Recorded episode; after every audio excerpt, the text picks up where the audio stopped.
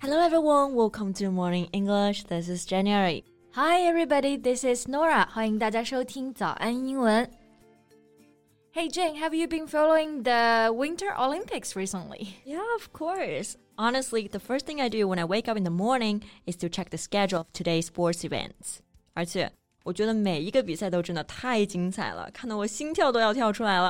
I know what you mean because all of the competitions are fierce. One slight error and competitors' chance of a medal goes up in smoke. 没错，奥运会的比赛呢，我们知道都是非常非常激烈的。那刚刚说到 fierce 这个单词，就可以用来形容竞争非常激烈。还有比如说 fierce attack，就是可以表示猛烈的攻击；fierce argument，激烈的争吵。That's right。 看比赛的时候呀，就之所以这么的扣人心弦，有一个很重要的原因就是稍微的失误呢，运动员就是和奖牌失之交臂了。Go up in smoke. This means a plan comes to nothing. 就类似中文说的“化为乌有，烟消云散了”。Yeah. So, what's your favorite sports event in Winter Olympics, Norah? Well, for me, it's definitely the figure skating competition. The figure skating competition. 花样滑冰是吗？Right, it is one of the most popular at the Winter Olympics. One could argue is synonymous with the game themselves. Yeah, absolutely. Synonymous, meaning so closely connected with something that two things appear to be the same. 那这个单词呢，意思就是紧密连接、等同于的含义。花样滑冰的历史悠久，也一直非常受人欢迎。人们甚至将它等同于冬奥会本身。没错， 那 figure 这个单词呢，我们可能都知道，它可以指一个人的身形，like you have a good figure，意思就是说你的身形很好。但是在这里呢，figure 就相当于 pattern，指的就是冰上表演动作的花样。Yeah，那我来猜一猜你最喜欢的花滑运动员吧，是不是羽生结弦？Well, you read my mind. He's the two-time world champion, considered to be one of the greatest male figure skaters in history. 是的，他是两届奥运会冠军， 被认为是历史上最优秀的花滑运动员之一。而他这次在冬奥会的表现也是比赛的一大看点。Exactly. So in today's podcast, let's talk about his story. 在节目的开始，给大家送一个福利。今天给大家限量送出十个我们早安英文王牌会员课程的七天免费体验权限，两千多节早安英文会员课程以及每天一场的中外教直播课，通通可以无限畅听。体验链接放在我们本期节目的 show notes 里面了，请大家自行领取，先到先得。So I guess many of you guys have already heard that his 4A challenge in Olympics free skate fell short. Yeah，在二月十号上午呢，男子自由滑的比赛就已经落幕了。结果虽然不尽如人意，羽生结弦并没有像大家期待的那样圆满的完成了四 A 这个动作，但是在很多人心中，他还是创造了历史。他不断挑战极限的精神呢，也更让我们敬佩。Yeah, he still somehow made history as the person who's closest to completing it successfully. 是的。Fall short 这个词组的意思呢，就是指的 fail to meet an expectation or standard，意思就是说没有达到标准，或者说是失败。没错，后面通常还可以加上 of something，在什么什么方面没有达到标准。比如，He was sack any of his staff who fell short of high standards，指的就是他将要解雇任何达不到他高标准的员工。没错，那羽生结弦失败的这个动作啊，叫做 quadruple axel，also known as the four A。he was setting out to do what no skater has ever done before in the Winter Olympics。没错，这个动作呢，在世界历史上从未有花滑选手在正式的比赛当中完成过。也有人说，这是人类无法完成的极限。That's right. Despite Hanyu's impressive repertoire of jumps and spins, the quadruple axel remains to be the one move that he has never successfully pulled off in competition. 是的，repertoire 这个单词呢，可以表示某人的全部才能、全部本领。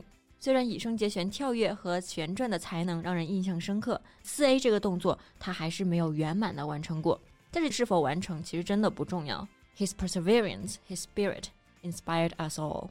Exactly. In fact, before watching his performance, I used to wonder why he is so popular in China. Yeah, me too. And as far as I know, Hanyu is also nicknamed as Japan's Ice Prince, isn't he?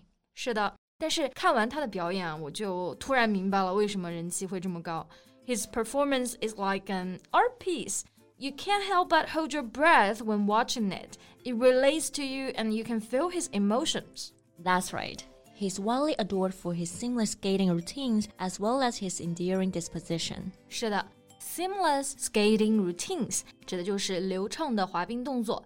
Seamless 就是 seam 缝隙这个单词加上 l e s s 的后缀，表示无缝的、非常连贯的。没错，后面的 routine 这个单词，我们熟悉的含义呢是表示惯例，比如 daily routines。但是呢，它在刚刚的语境当中就是指的一套动作。So a routine can also be a short sequence of actions or movement that forms part of a longer performance, like a dance routine，就是一套舞蹈动作。嗯，那第二个羽生结弦他非常受欢迎的原因啊，就是因为 his endearing disposition，意思就是说招人喜欢的性格。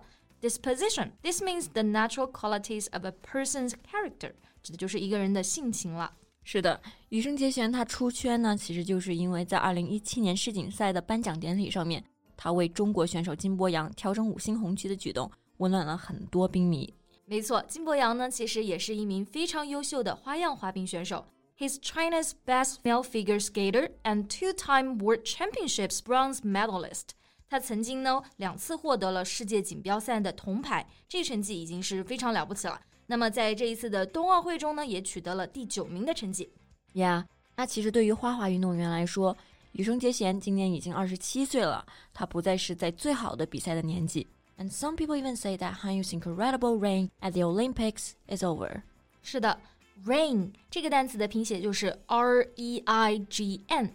这个单词呢，一般指的就是 the period during which a king, queen, emperor rules，意思就是指的君主统治的时期。这里呢，其实指的是比喻的说法。有的人呢就认为他的时代随着这次比赛就结束了。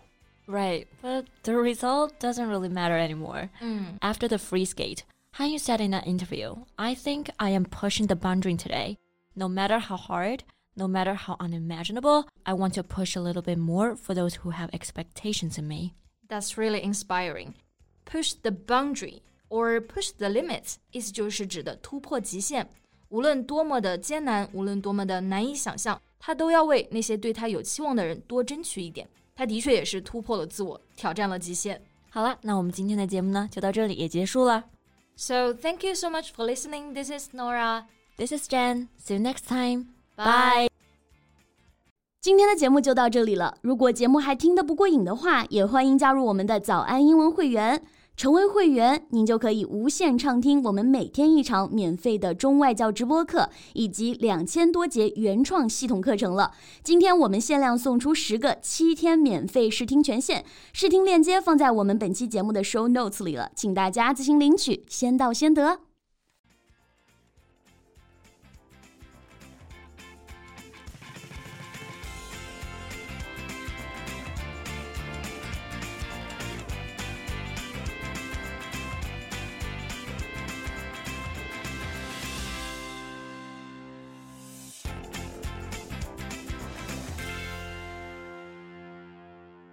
This podcast is from Morning English.